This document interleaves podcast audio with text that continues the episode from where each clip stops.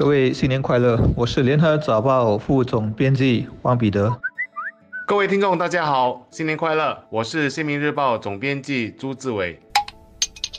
过去我们的电力供应商只有一个，那就是新能源。但这个市场已经分四个大区逐步开放了。最先是蔡厝港、雾兰等西北部的居民，他们在去年十一月一日起可以选择他们想签约的电力零售商。第二是榜儿盛港等东北部居民，他们从昨天一月一日起可以跟这些零售商买电。下来是丹宾尼等东部地区，日期是三月一日。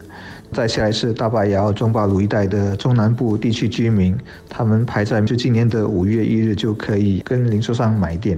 也就是说，最后全岛的一百三十多万的家庭，还有六万多商业用户。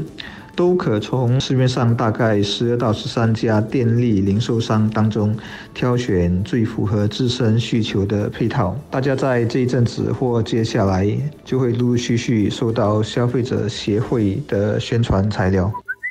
我在几个星期前收到了一封信，通知我将能在接下来的时间向十二家电力零售商买电，或者什么也不用做，继续向新加坡能源集团买电。坦白说，虽然我是一名新闻工作者，很早以前就知道我国电力市场开放这件事，然而当要做出选择时，还真有点不知所措。而且选项有十三个那么多，我心里就在想，这应该是新加坡民生问题。史上选项最多的一次，比起买汽油和煤气桶的选择还多，而它牵涉的又是我们每天需要用到的电力，所以又非得认真做出选择不可。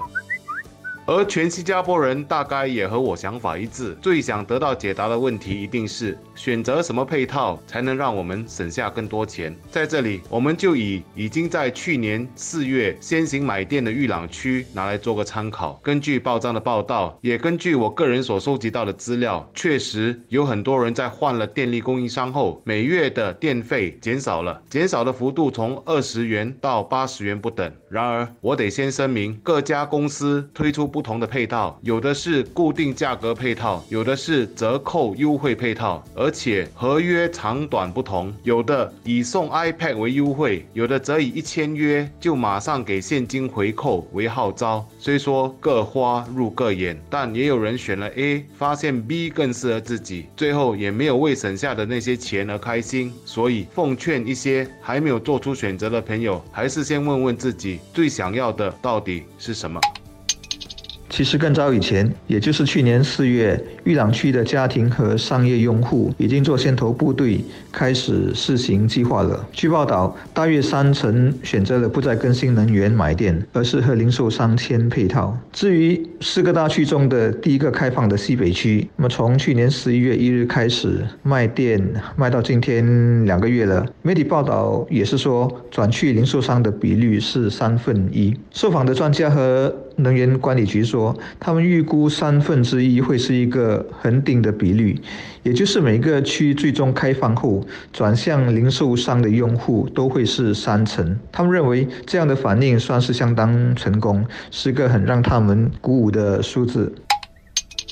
但我认为三成也许还不是一个好的反应，因为根据报道。受访的消费者都跟记者说，他们转了供应商后，普遍上在电力开销方面少了两成。报道说，这些新加入市场竞争的供电商，为了争取签约用户，纷纷各出法宝，推出了五花八门的折扣和优惠，还送这个送那个，因此用户每个月的开销都调低了。既然有这个好处，为什么还有七成的人无动于衷，愿意继续做新能源的？的顾客呢？毕竟能够让每个月都必须支出的账单缩水二十八仙，应该是很大的原动力。今年累月，那可是很大的一笔家庭的节省。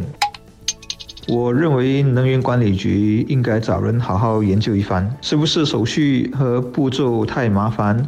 导致还有那么多人不换配套？还是说信息没有好好的传达，宣传还做得不够，不能够深入到家家户户？但如果不改换的原因当中包括了是因为一些居民他们上了年纪，受教育不高，无法完整的接收到信息，那我想应该有基层或者义工去关心去帮忙，看能不能帮忙这些老居民完成手续。我想在能源市场走向开放的过程中，啊，年轻人是没问题的，他们能自己选择配套，懂得怎么实现最多的节省。但老一辈的人也许还真的需要有旁人去引导，去帮他们做这个事，否则明明可以节省开支的，他们却一无所知，结果无法受惠，那就太可惜了。我在整理这个课题的思路时，觉得有一个思路特别重要，那就是我们了解自己的用电习惯吗？我们知道自己每日的用电量多少吗？又或者我们知道自己一家几口在哪些时段用电量较高吗？我想有些人甚至可能都不知道要到哪里去查电表，也不清楚电费的计算方式。所以我想，作为聪明的消费者，我们首先应该做到知己知彼，先去了解一下自己和家人。的用电习惯，才来做出选择，这样我们才能从开放市场中获得最大的好处。